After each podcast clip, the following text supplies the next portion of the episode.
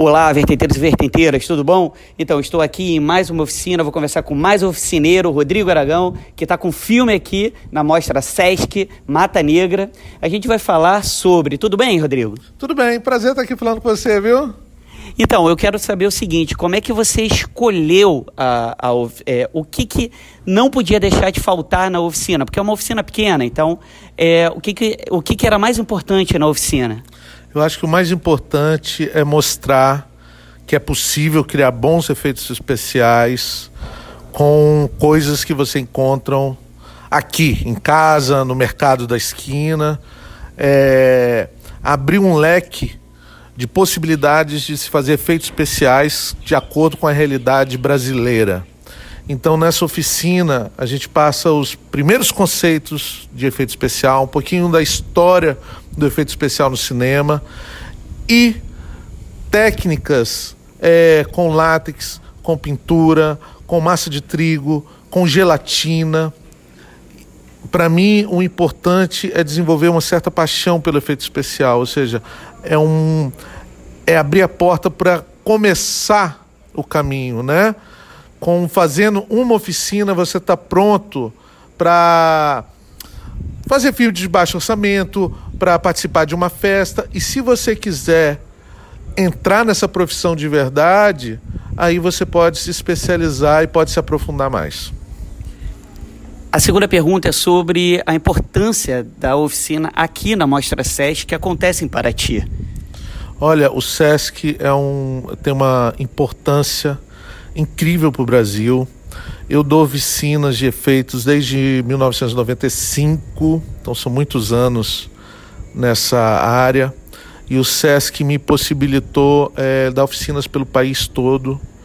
E já passei esses conhecimentos que foram tão difíceis para mim, para milhares de pessoas, graças ao SESC. Paraty é uma cidade extremamente é, cinematográfica é uma cidade que respira arte, a gente vê isso.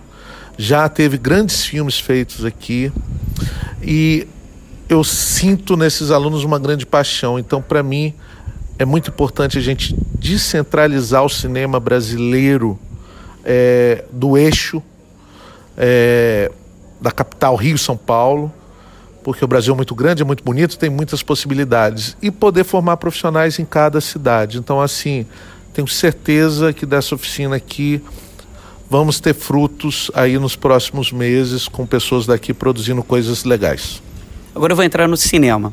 E a pergunta que eu quero saber é como é que você pensa cinema? O que, que, o que, que é cinema para você? Olha, cinema é o, a junção de todas as artes, né?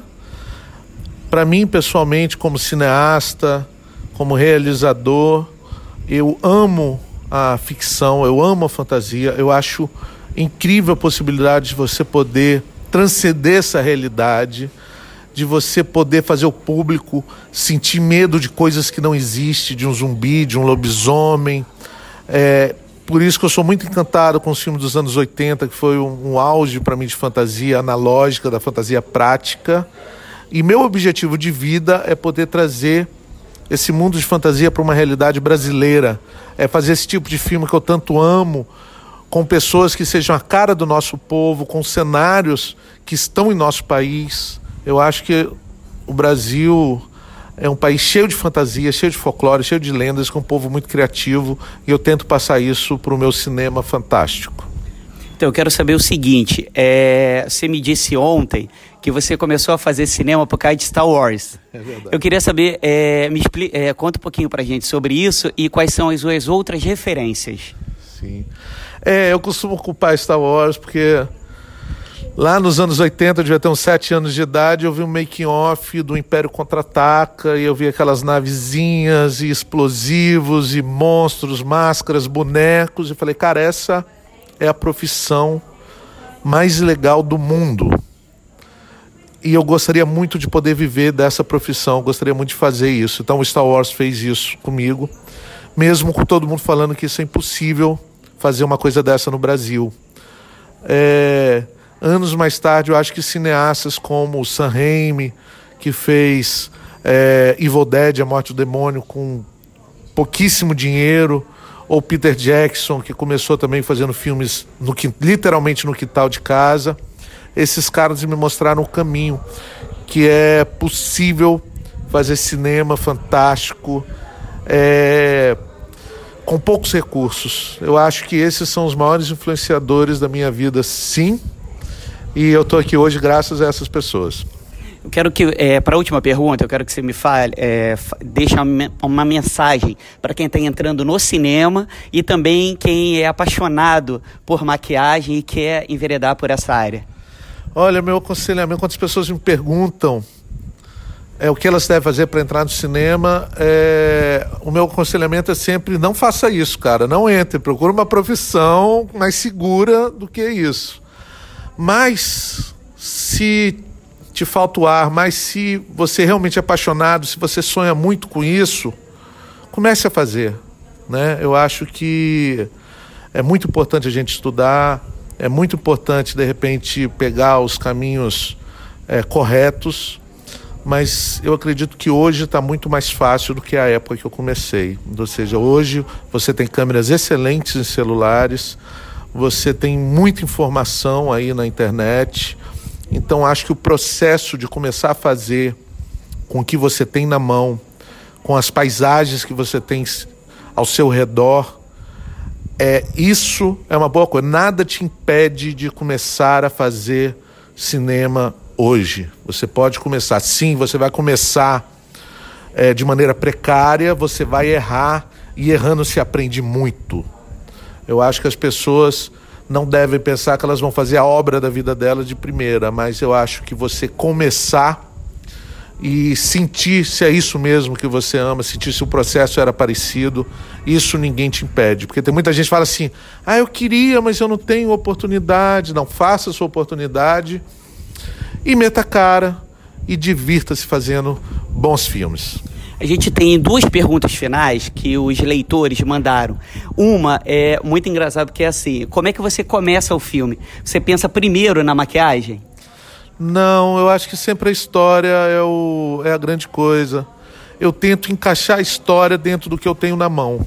Por isso que eu falo, Mangue Negro, por exemplo, é um filme que eu fiz no quintal da minha casa e o meu bairro tinha um manguezal incrível. Então eu falei, eu vou é, utilizar isso. Então comecei a pensar e uma história em tudo que eu queria fazer de efeito, tudo que eu queria fazer de personagem, mas dentro daquele ambiente. Então acho que não é muito sábio, principalmente para quem está começando, é, começar a pensar em uma história que é impossível para ele naquele momento, né? Começar uma história muito grande. E uma, uma máxima que eu sempre falo é cante sua aldeia encantará o mundo. Quanto mais regional você for, maior, mais universal vai ser seu filme, melhor vai ser a sua entrada, principalmente no mercado internacional. E a segunda, a última pergunta, agora é a última mesmo, é o seguinte: alguém perguntou como é que faz para trabalhar contigo? Ah, muita paixão, seja apaixonado, você só, eu só contrato pessoas que Vamos de novo? Não, não, é, é, ao vivo, então. Ao vivo. Ah, okay. Alguém falou, a gente deixa. Pode continuar. Okay. Eu só contrato gente que tem brilho no olho. Esteja preparado para passar frio, para se sujar de sangue e para receber mal, porque eu faço cinema de guerrilha, então os cachê nunca é muito bom. Olha, obrigado, parabéns pela oficina. É isso, galerinha. Então estamos aí, mais uma oficina, mais uma entrevista feita. É isso, vamos. A, amanhã tem mais duas entrevistas e fique ligado, acompanhe a gente no vertentecinema.com e nas redes sociais.